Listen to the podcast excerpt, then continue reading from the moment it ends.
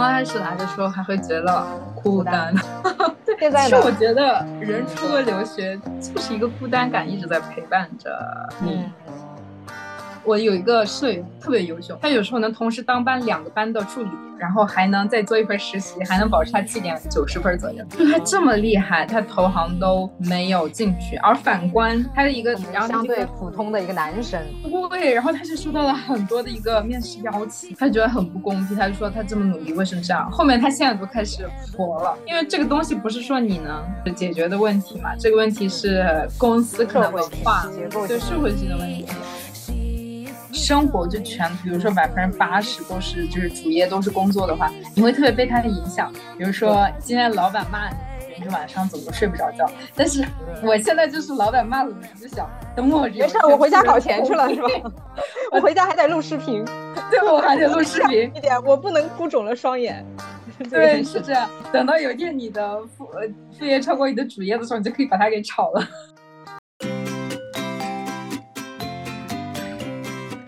Hello，大家好，欢迎收听我的频道，我是主持人三三。今天很高兴和 Sarah 进行一个连线，跟 Sarah 认识其实是，嗯，在莫名其妙之间 到了 Sarah 的这个小宇宙。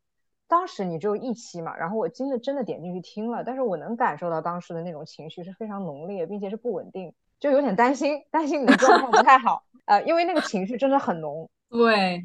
我当时是处于一个很焦虑的一个状态，尤其是就在家办公，它其实有好处和坏处。好处就是你不用通信，但是坏处非常显而易见，就是你没有办法跟人沟通，以后就变得非常的自闭。就是我本来不是一个很自闭的人，现在在家办公以后，我就变得很不敢说话。然后因为我的工作性质，我要是变得很不敢说话，其实对我的这个整个 performance 会有一定的影响。然后我就处于那种。很难过，刚开始工作又语言障碍，然后又发现自己越来越害羞了，各种 peer pressure，就就跟你这么聊了大概几分钟的时间，我其实能够很强烈的感受到你是是一个很外向的人，对，喜欢跟人交流，你喜欢向外的那种拓展的那种感受。咨询公司最重要的一个能力是沟通，你要去理解客户的一个诉求，然后你理解完他诉求，然后你还要学会去就是跟他表达。其实我发现我们工作最多的一个部分就是一直在开会。开会的时候你就得说话。我之前就觉得反正我是 junior，不要太多发言了。嗯。但是你后面发现别的 junior 他们都会说话，然后你不说话，在那个整个场合就变得非常的 awkward。我之前我的 coach 就说他希望我要有自己的一个 opinion，然后我就在想，因为我们做的。项目就非常的硬性科技那种东西，所以你对这个行业其实你不了解，然后你要去表达出，你就对你自己一点都不不 confident，就是你需要有提前的了解才能有。对对，就是你需要你知道你说的东西它是有谱的，你才能去说，对吧？但是。不是这样的，我咨询以后我才发现，你你就是同事有没有谱，他都会说。对对，其实我觉得职场上有很多人知不知道都说。对他就是这样，然后有没有都说。在这种情况下，我就处于一个很被动的一个位置，然后就很怕。而且你的意思是很矛盾，就是你又想要表达，但是又觉得怕说错。对，确实是有部分是害怕说错，然后第二个就是你怕你英语说的不好。这东西你想明白了，但是你说不清楚，然后你说不清楚的时候，你就要不断的再去重，就特别害怕别人听不懂我说什么啊。我明白，就是在沟通当中的一种障碍，让你觉得在表达方面不自信。嗯，是的。但是你之前在 NTU 是读什么的呢？我是读会计。做嗯咨询公司，其实算是顺水推舟的嘛，水到渠成的一件事嘛？是你算有一个跨行了，很大，因为我现在做的咨询领域叫做算是科技行业的科技转型，比如说什么自动化，然后什么上云，还有各种各样的，比如说 FinTech 金融科技也会涉及。我本科学的财务管理，研究生学的会计，然后我现在去做科技。明白了，就是说你背你的背景是偏金融，对，偏金融和财务，但是我当时申请的时候没有拿到很好的金融相关的 offer。然后这个 offer 是最好的给的钱，算是误打误撞吗？还是算是误打误撞啊？就是完全没有想到，我甚至刚开始进去的，他说我是做 consultant，我就觉得应该什么都做吧。但后面我才发现啊，你进去发现做的是跟 tax 更多的一个 consultant。嗯嗯。所以你做这个做了多长时间？你是去年刚毕业的是吗？对，我其实做完九十个月，对，因为我七月份入职的嘛，然后现在算是十个月。Performance 上个月刚聊完，还好是中等。恭喜，不是一年也就担心这一次，算过了，今年算过了。对，就今年算过了，下一年再说。我现在心态都变了。求职之前我就想的，我两年我要达到一个什么位置，三年我要这样，五年我要这样，做五年规划。但是现在就是走一步。看一步，因为怎么说呢，我就觉得我现在做的工作跟我当时本科学的东西都不一样。那我未来可能过几年我去做的工作，可能跟现在也还是不一样的。我就觉得规划赶不上变化。嗯，当然是这很多东西很出乎意料，自己也不知道会发生什么东西。所以以前你是一个喜欢做计划的人，是吗？对，就是我觉得我之前本科还还可以，呃，刚才讲是财经是吗？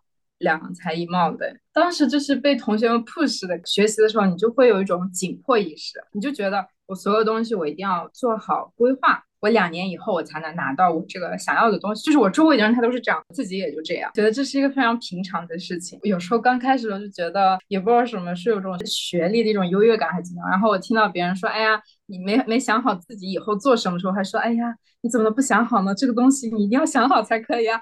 哇，等我自己工作，我才发现哪有什么想好不想好，能糊口就行了。啊，OK，对，现在的整个状态跟我当时预想的不一样，其实是可以说有一点失控。对，是失控。我尝试在失控中去找一点秩序感。以前没有失控过，以前以前没有，尽在掌握之中。对，比如说我硕士，我想读 T O E S，那我就知道我大三我就做实习，做实习我就考 G R E，我就考雅思，然后我知道两年后我就一定会拿到，就是每个东西它都在你的掌握之中。那我听下来可以说你其实算是一个学霸吗？学习对你来说是一件比较轻松的事情。我从小学到 N T U 毕业为止，我的成绩中等，有时候是中上，有时候是中下。我甚至毕业的时候我都不好意思说我毕业的成绩。为什么你会觉得啊，你一定可以得到呢？如果你之前成绩没有特别优秀的话，还说其实你大概知道自己算是优秀的，只是你在优秀的人当中，对对，算是出类拔萃。整体来说，你还是有个大的把握度的。对，感觉可能属于第二种，但是我就这样说也不好意思，就是这没关系，就我觉得。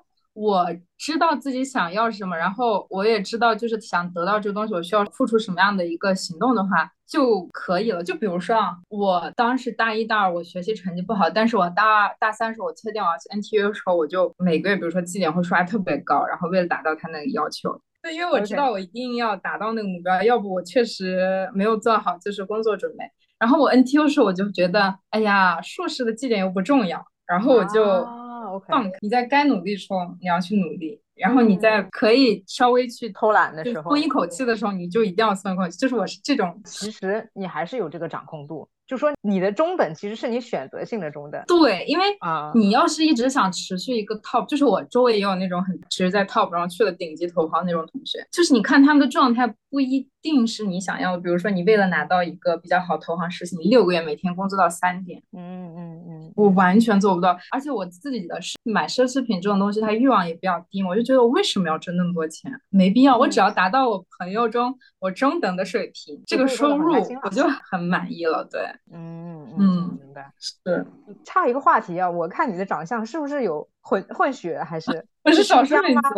对，所以你本来就是新疆人。对，我是新疆人。刚开始来的时候还会觉得孤单，对。现在其实我觉得人出国留学就是一个孤单感一直在陪伴着你。嗯，对。你 NTU 读硕士一年两年？一年，然后工作一年，所以才两年。对你现在还在孤单期，那要过多久才能度过这孤单期？嗯，随着你年龄的增长，可能对这个东西的要求又不一样。但是前前一段时间应该是你什么都没有嘛，在这个新的地方，所以可能需要花一些时间去建立自己的社交圈子，之后才慢慢找到花时间。去建立了，去见人了，你还得去摸索合适的人，去对吧？去建立长期关系。对，但这个东西很重要，就是你的那个朋友圈子，在抑郁的那个朋友圈子，对你的整个人的那个生活的那种积极状态是有很大的影响的。但是我觉得通过你的说话，可能你还是要往外诉些对你的整个。对，是这样的，就是因为我现在其实是处于一个稳定的感情，我的孤独算是治好了一点，但是一个新问题，我已经。没有办法去扩展我的朋友圈了，因为你对这个状态非常的舒适，以后你就不想再去认识新的朋友了。所以我现在的朋友都是我之前 NT 就 NTU 认识朋友，还有以前就是别的一起 social 的时候认识的。就是我自从进入一段感情，我发现我没有再去打开我的社交墙。你你渴望打开吗？对我自己其实也想过这个问题，我渴望吗？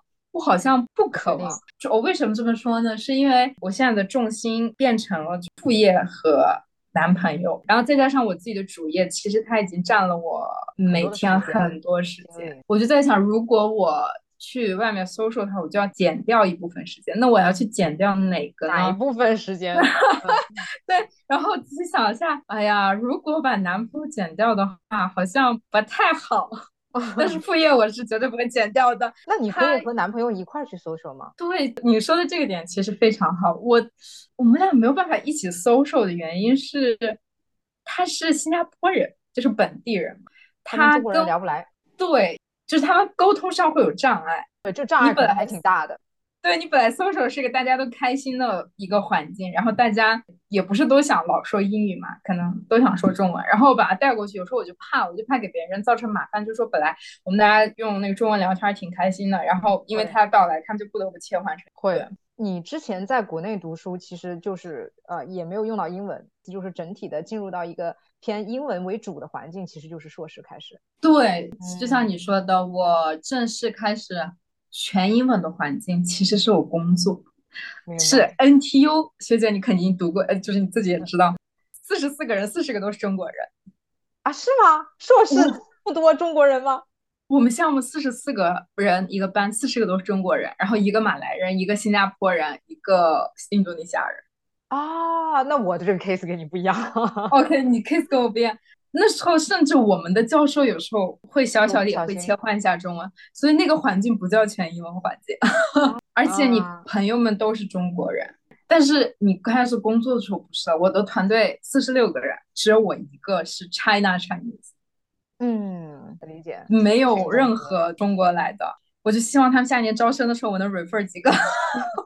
可以可以，我觉得我的职场环境还算是比较好的、健康的，就是因为就我的老板们不会乱为难人，这个我已经很开心了，而且他们也不会 PUA。但是我还是发现，在这种就算很健康的环境下，还是会抱团的行为，然后你就会感觉很一定孤单。既然有人群，那就一定会形成小的群体，这是一个自然的社会。的群体 发展的一个一个方向，自己要有一个自己的圈子，或者是嗯，也不一定要形成一个特别的小团体，但是至少是跟他们保持一个良好的关系，还是挺重要的，不然你在里面会不舒服。对，是这样的，所以我刚开始也是有意识跟一个跟我一起进来一个 associate，我们俩关系特别好，就还可以。但是你想向上社交的时候，就觉得还是很难，而且尤其是你的 performance 只是中等水平，没有说非常的好的时候，然后可能。很难跟你的 manager 就建立一个很好的关系，嗯，但我就想慢慢来吧，对，慢慢来，感觉你看开了很多啊，这是我自从回一趟家我就看开了很啊，OK，嗯，回家这是一个好的举措，因为带来很多力量。对，而且你会听到很多故事。我当时在北京一天的时候，就跟我很多大学的朋友们都见了面，然后就听他们各种说国内职场的环境有多不好啊，你听到更差的了是吧？就是而且说什么钱也给的不够，还这样说什么性别歧视这种东西，就我听了好多。而且你是从一个很优秀的一个人里面嘴里听到这些东西，你就想，哎呀，他都学的这么好了，怎么这种事情还会发生到他身上呢？然后我当时就。觉得可能这真的是一个普遍的现象，就是不管你好不好，你都没有办法去逃过这个问题。你你的意思特指的是呃女性的这个？呃，对，就是我有一个舍友特别优秀，有多多优秀呢？他有时候能同时当班两个班的助理，然后还能再做一份实习，还能保持他绩点九十分左右的那种神女，厉害！就他这么厉害，而且有四五六份实习嘛，他投行都没有进去，而反观他的一个相对普通的一个男生。对，然后他就收到了很多的一个面试邀请，他觉得很不公平，他就说他这么努力为什么这样？后面他现在都开始佛了，因为这个东西不是说你能跨越，对你能就是解决的问题嘛，这个问题是公司可能文化结构对社会性的问题。他就跟我讲了以后，我就觉得哎呀，好像我没必要抱怨那么多。嗯，这种事情听多了，后面我回家以后。我我在我们家那边住住了很久，我就发现他们很多女孩嘛，可能读完大学离父母近的就早早就结婚了，可能事业就是也没有发展，也不说不好，就是可能中规中矩。办法去做自己，对，因为你的平衡。嗯，然后我就觉得，我就觉得有啥可抱怨？我就说大不了没工作了再找呗，我就我就不信还找不到一工作，就是现在就是这种心态了。明白，就是说你已经有一个能够让自己去发挥一些力量，然后不被那样打压和限制的一个环境，你觉得已经很幸运了，就是可以想做什么能做什么的。我觉得这环境其实真的挺重要的。我觉得嗯，环境真的很重要，就是它能让你看到一个盼头。如果你在一个地方工作，你看到环境哦，就心如死灰，说我也回家嫁人种地吧，就是这种感觉。呃，对，就比如说我当时在那个团队，男女比例是五五。当时因为我们一个 partner 她是女，她就有意识招了很多女经理进来或者女的 associate 进来，然后她慢慢就升职升职，都升到 manager 了。那你就看着他们，就会觉得，哎呀，我可能现在差了点儿，就算我升的比别人慢，但我觉得也不会因为我是女的就不升我。那那当然，想到这个我就觉得还挺好的。最近有一个 manager 她生孩子去了，感觉。大家还在群里祝贺他生孩子，你知道吗？就说哎，congratulation，还把还把他 baby 的照片发到群里了。会会会，这边会。对啊，然后你就会在想，而且我们之前那个 manager 他肚子有点大的时候，我们的那个 senior manager 他就会说，哎呀，你要是肚子不方便，这个活动你就线上参加行，你不用线下。我就觉得，哎呀，有那个人文关怀啊。对呀，我说你还图啥呢？我说人也不能总是什么都想要。那你不觉得，其实你在听到了那些不这么正面的一些例子的时候，你降低了自己内心的期待？有些东西是本来应该得到尊重的，嗯，就不小心岔到了女性议题，因为我也是在。我的一期的播客当中和我的朋友聊天，她也是一个很优秀的女孩子，但是在嗯跟别人讨论自己的 project、自己的 research 的时候，别人问她有没有生小孩，这是唯一的问题。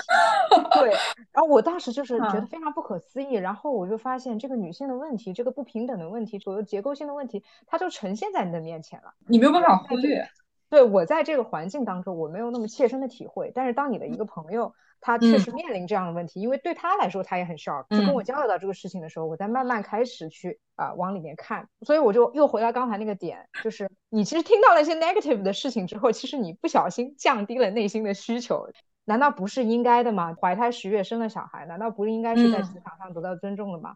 而现在他反而变成了一种给我们的福利还是没有优待吗？是应该得到尊重的。对，你说这个就。我觉得很在点子上，听到别人这么多不好的故事的时候，你就觉得会觉得自己是，就是你是幸运的，在这个国家就是找到了一个工作。可能很多人他很想在这边工作，但是因为有些机会呀，哎，可能因为当时他没有出来读书怎么样，他就没有办法，就是拿到这样的工作机会。你在这么幸运的一个情况下，你那些问题好像就不是什么问题，而且你也没说上升到就是老板把你辞了，他也不会辞一个 associate，对吧？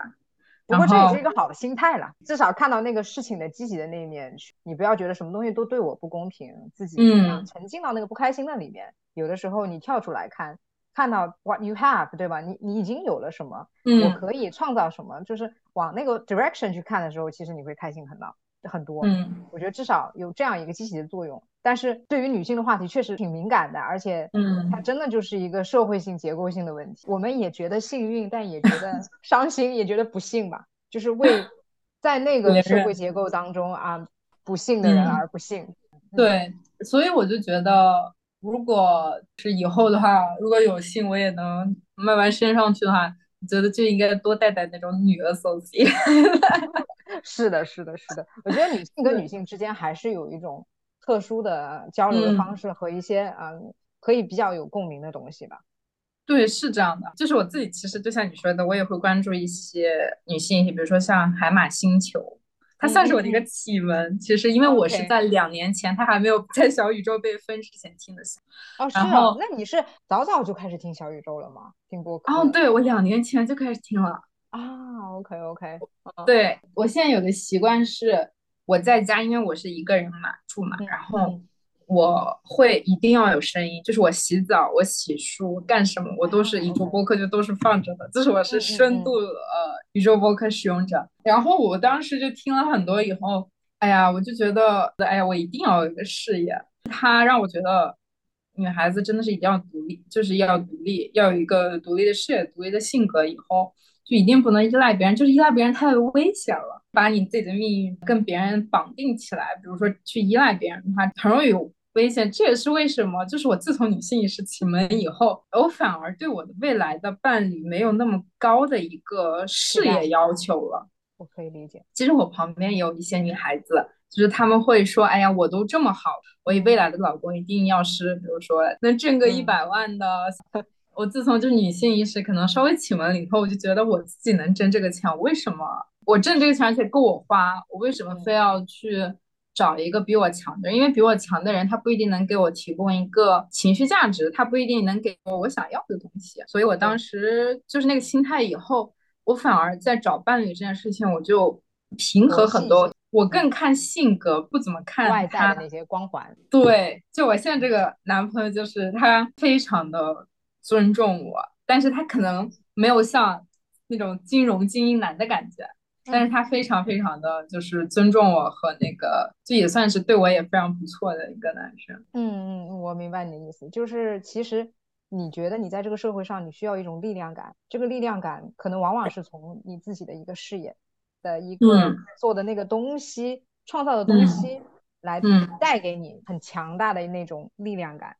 当你自己在这个社会上有了那个力量感之后，你似乎有了选择权，你就可以去选择，不需要以那个世俗体系标准去框住的那个更好更强，而是。选择更适合我的，往内心看，我需要什么，然后再去做那个选择，应该是这么一个感觉。我觉得这个很重要。我甚至说服我的朋友，就是你要摘掉那个滤镜，因为你现在就很能挣钱了。对，我觉得这个很好，是很很积极、很积极的事情。就是你把自己当成一个个体，然后看你自己个体内源的那个力量和需求的这么一个过程。我觉得，对，对，而不是。去看那个外在的那些所有的光鲜的东西，不断的把自己放置在一个弱者地位。That's why 你要去往强的看，就是哪怕你不用年薪百万，但是你可以有自己一份热爱的事情去做，嗯，就是去专注的去做一个东西。我觉得这件事情本身就是一个让人觉得有力量感。对，我是我也我就像你说，我觉得我现在就是。这个状态，我现在我觉得你好棒，你现在才几岁？我才二十五。你看，你比我小十多岁，就可以有这样的知觉和这样的机会去。这都要感谢前辈们。啊，是。那我们十多年前都还什么微信都不怎么好用啊之类的功能没有那么发达，什么播客什么都没有，就是嗯，我们的知觉起得太晚了。你看我到现在三十多岁了才开始有了这样的知觉，你才二十多岁，简直太棒了。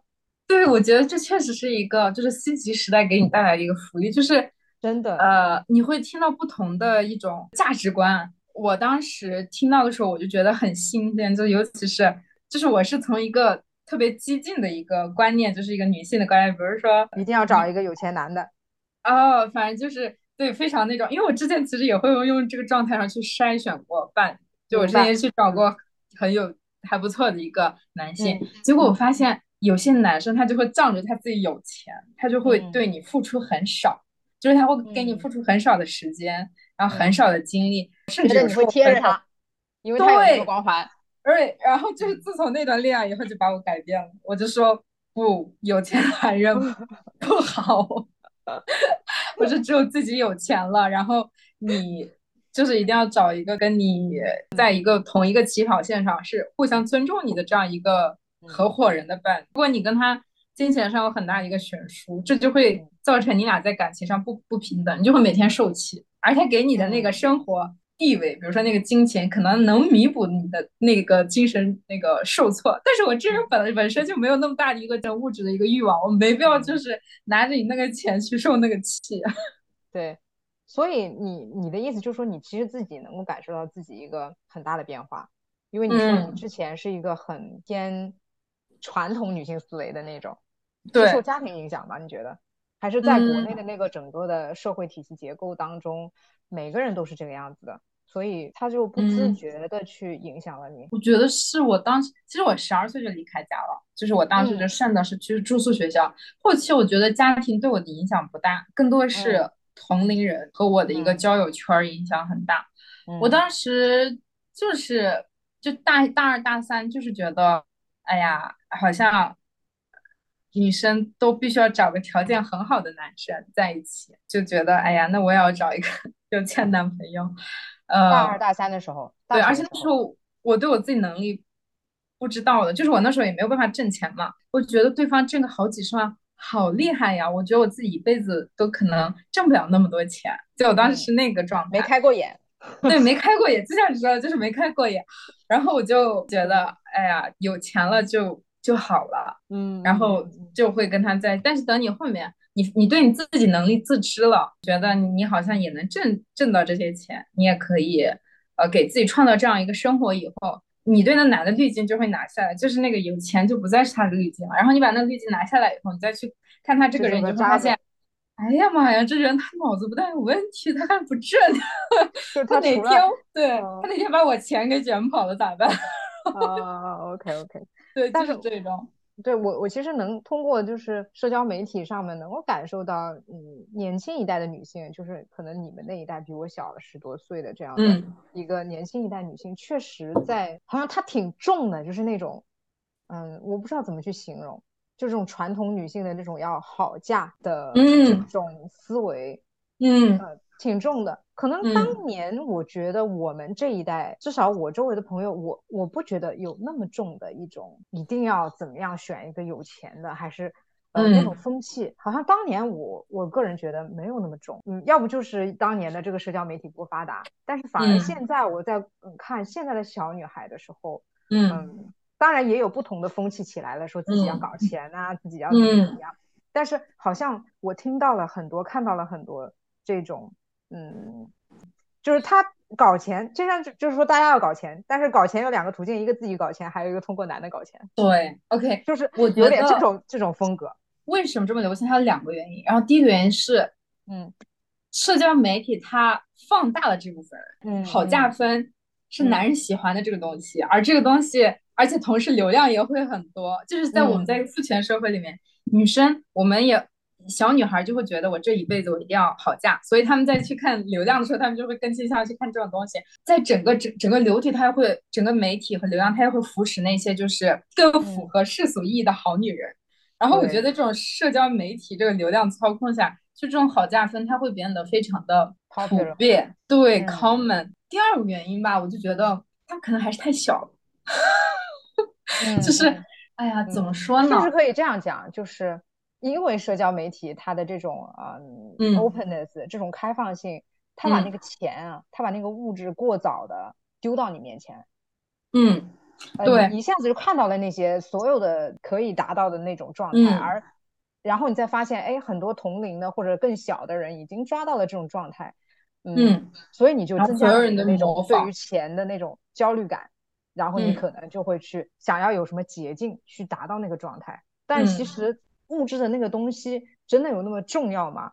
嗯，大家也没有经过思考。现在这个社会，它就是一下子那个刺激就先给你多巴胺嘛，拥有对快乐、渴望，就是那种东西先全部甩到你面前，一下子被哎呀砸晕了，就开始你的这个行为路径可能嗯发生了一些一些变化。我觉得它其实影响了不止一个人，影响了很多人。是的，说到就是靠男人搞钱和靠自己搞钱的事情，其实。你仔细想一想的话，就是如果你去做网红，然后那些大哥打赏属于，我觉得可能属于一点点靠男人打钱，但是希望别人也不要去辩驳我。我就觉得你 去你去开直播，那个榜一大哥给你刷钱，真的是这种感觉。你想想，他们一个一个晚上就能挣好几十万，这个钱就是顶顶部的那些网红嘛。而但是你去挣慢钱，比如说你像我们就上了大学，硕士吭哧吭哧干活，每天受老板的气，一年到头你才能挣个。那些钱，他一天的钱，对吧？两天的钱，那你想想，普通女孩她如果只看这个钱的话，那个容易成的话，她肯定会选择去挣快钱，因为这个钱她容易挣嘛。她可能就没有去想过背后的一个代价太小了，对社会产生的价值等等等等这些东西。对，所以这也是为什么可能很多女孩子会说，哎呀，还是觉得做网红才是第一。但我觉得这个东西它很。虚就是受过这样的诱惑嘛？因为我觉得你也很漂亮，有那种异域风情，会有这样的有这样的诱惑吗？哎 呀，说老实话，我我还真没有，我觉得，因为我 因为我当时一门心思就是我要学习。那你是好孩子，当时没有这个诱惑，但我有时候也会想，你看他一晚上直个播就这么多钱，然后我这么吭哧吭哧一年跟他现在挣这么多，有时候在想我要不要也试试当网红，但是嗯嗯嗯，可但是我可能就是就是拉不下脸，我没有办法跟别人说大哥你给我就是谢谢大哥给我刷火箭，我觉得我说不出来这个话。对，人家也是有他的这个。职业的一面嘛，我觉得是，我相信他肯定有不容易的地方。对对对，肯定有很多不容易的地方，只是说这个快钱适不适合自己吧，还是你最终的一个问自己，到底是金钱还是你想做点什么事情？我觉得幸运的是你，你可以思考，你有时间思考。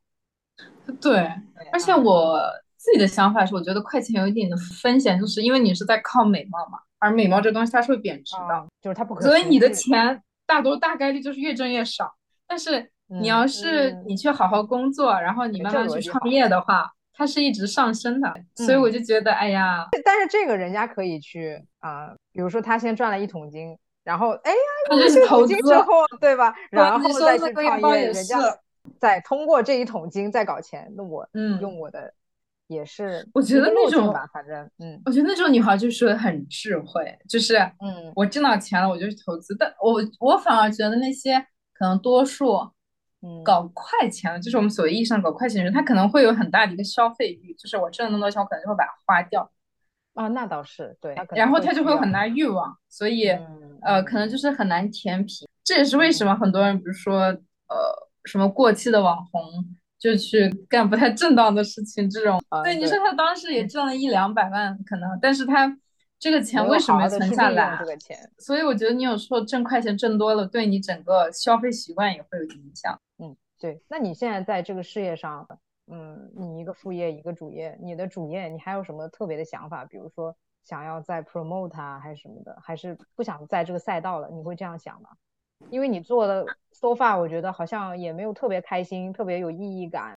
当然，你才一年，还需要时间，但是会动摇吗？比如在咨询公司这样的一个轨道，你会有其他的想法吗？还是把副业给搞搞搞成主业？我确实我确实想过，我说如果我的副业哪天挣的钱是我现在主业的两倍的话，我就会辞掉。但可惜现在还没达到。目前为止的话，我想的是。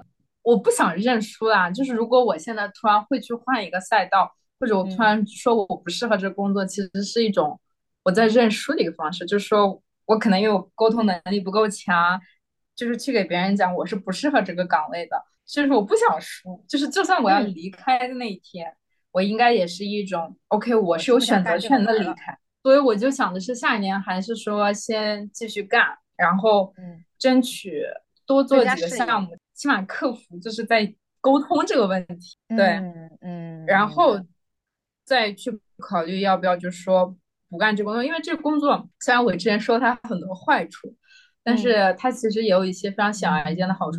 它因为你每天都得跟人沟通，你会被动的说很多英语，就是你的整个英语沟通，它是我感觉它是指数型上升，就我每天光刚每天谷歌一些东西就要谷歌个三四十次。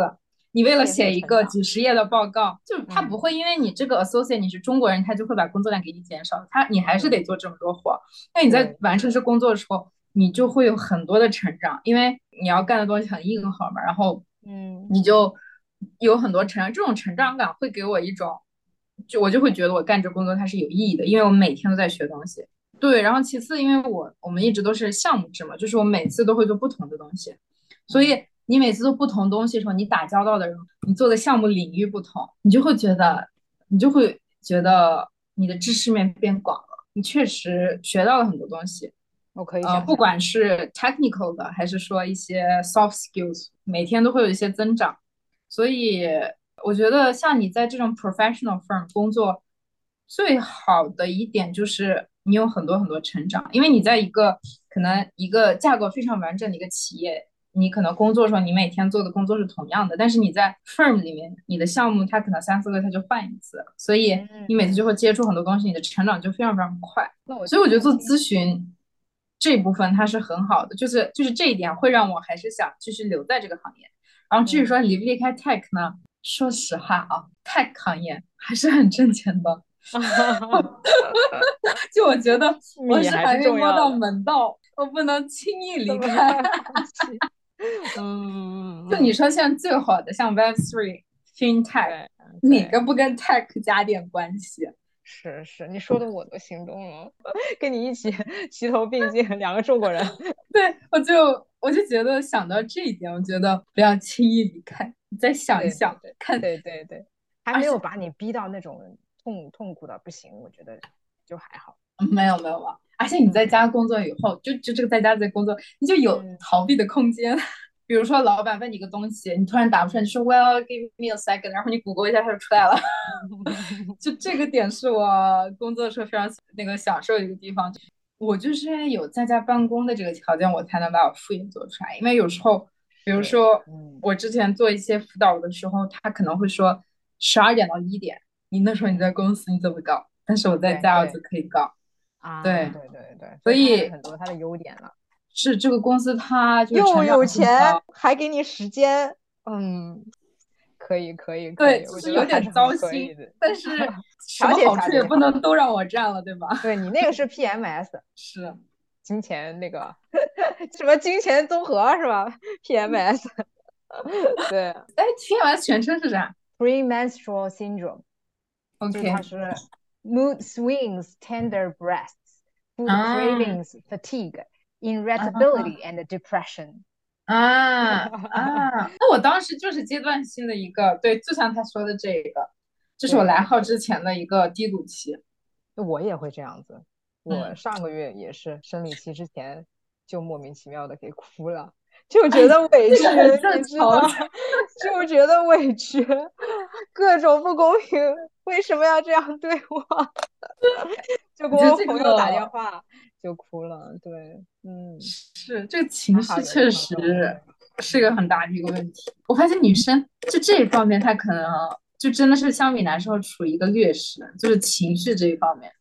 但是我觉得同样的，你也可以更可以理解别人的情绪，就 more empathetic。对，你知道别人有的时候他做了某些事情或者说了某些话，他可能真的是因为情绪，或者是某一个时间状态的时候可能会有某种情绪，反而你可能更更容易理解他。所以，嗯，有好有坏。那我觉得，就是如果你的生活就全，比如说百分之八十都是就是主业都是工作的话，你会特别被他的影响。比如说今天老板骂你，你就晚上怎么都睡不着觉。但是我现在就是老板骂了，我就想，等我没事，我回家搞钱去了，是吧？我回家还得录视频，对，我还得录视频。一点，我不能哭肿了双眼。对，是这样。然后我就在想，不行。你不能这样，你现在在说有副业要做，你你把你要你要多找几个学生签合同才是行。等到有一天你的副呃副业超过你的主业的时候，你就可以把它给炒了。是的，是的，是的。对，所以就是有很多盼头日子，我觉得过的会会，我懂你的意思，就是我有的时候。不想工作了，我就开始剪音频，就觉得特别开心。然后你在听到当时的那个录音的时候，你又觉得特别开心，因为里面可能有很多的火花，很多的笑话。虽然不一定每一个东西都被剪进去，但是你自己可以再经历一次那个过程，我自己觉得是很 fulfilling 的，特特别好。对，但是有一个缺点就是你那个主页容易显得没那么重要了，就像你说的。对，这个问题就很很有趣了。我就特别怕，我刚刚入行。我就对我的工作没有兴趣的话，可能怎么说没有别人这么。你说这个老这个话给老板听到了，他肯定要给给你多安排点任务，不能 让你这个样子。哎呦，还挺有时间搞副业的。但是，就是我发现这边的职场的人他还挺开放的。就是我有一个同事，我们一起玩聊一些 social media 同事是吗？对，他是印度尼西亚人。然后那个女孩子呢，她说她在小红书上也有账号。然后我就说啊，你也玩小红书，然后才发现他小红书两千八百多个粉丝，比我还多。那个印度尼西亚女孩，她就她她有个副业，她的副业甚至比我占的时间多。就她是一个 personal trainer，她从那个小红书就突然有天笔记火了那种视频是吗？对，然后那个就是发锻炼视频，笔记火了以后，就很多很多人找她，然后她就。把这个就做成了很多的课程产品，他就给别人卖。然后现在他好像挣的钱跟他现在工资都差不多。对呀。然后呢，这个事情就被 partner 知道了。然后我们那个 partner 就说，发现带上我，那 partner 说发现他下班以后还有工作要做，你们不要让他就是在这个项目浪费太多时间了。对，哦，嗯，对，人文关怀。然后他还夸那个女孩特别有 entrepreneurship，就是觉得他特别有创业精神，就觉得以后没准就成了老板，就还等着他来介绍项目。是，我觉得其实应该保持一个开放的心态，不管是老板还是员工，你不应该就是把别人当成一个机器，是好像压榨他，拼命的压榨他，把他给压干，不应该是这样子的。大家都很快乐的去做这份工作，嗯，我觉得才是正途，都快乐的做自己。对吧？是我当时听到以后，我还觉得还真不一样呀。我我我们还在害怕被老板知道自己搞副业这个事情的时候，原来他老板还会支持你做这个事情。嗯嗯，可能不是每个老板都能做到。嗯，还是说看你那个遇到的老板怎么样了？对，看我，但是我个人不喜欢，就是给我同事说我有副业。嗯，对，没关系，你你可以先保持，等这个秘密大到已经不能再。保住的时候，你再呃出来说，对不对啊？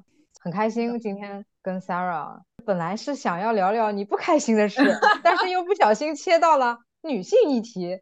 但我觉得就是因为我们都是女性嘛，我就很自然而然的流露，然后又聊到了职场。很期待跟你的线下见面和 Salsa session。我们线下要去要要去玩。对对对，好的好的，我也想感受一下艺人的这种能量，因为我是个 I 人。我觉得你现在更加打开了，更加做自己了，应该会更真实一点的去反映你的。但这没不重要，这只是一个标签呢，就是我们都是流动的嘛，所以不对，我觉得那个东西它都是流动的。对，是流动。你今天可以这个，明天是可以那个，也不重要，反正是呃，重要你开心就行。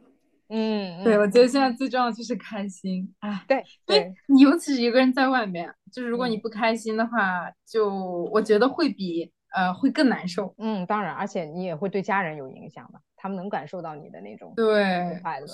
没事，现在你的状态挺好的。是，我觉得我现在就是，反正状态就变好了。嗯，太好了，太好了。我们保持交流好吗？对，我们要保持交流。那我们今天这个 session，我觉得就先聊到这儿。OK，没问题。约个，我们到时候约个线下见面。好的，好的，没问题。咖啡。好的，好的。那我们保持交流。好嘞，线下见。好，线下见，拜拜。嗯，好，拜拜。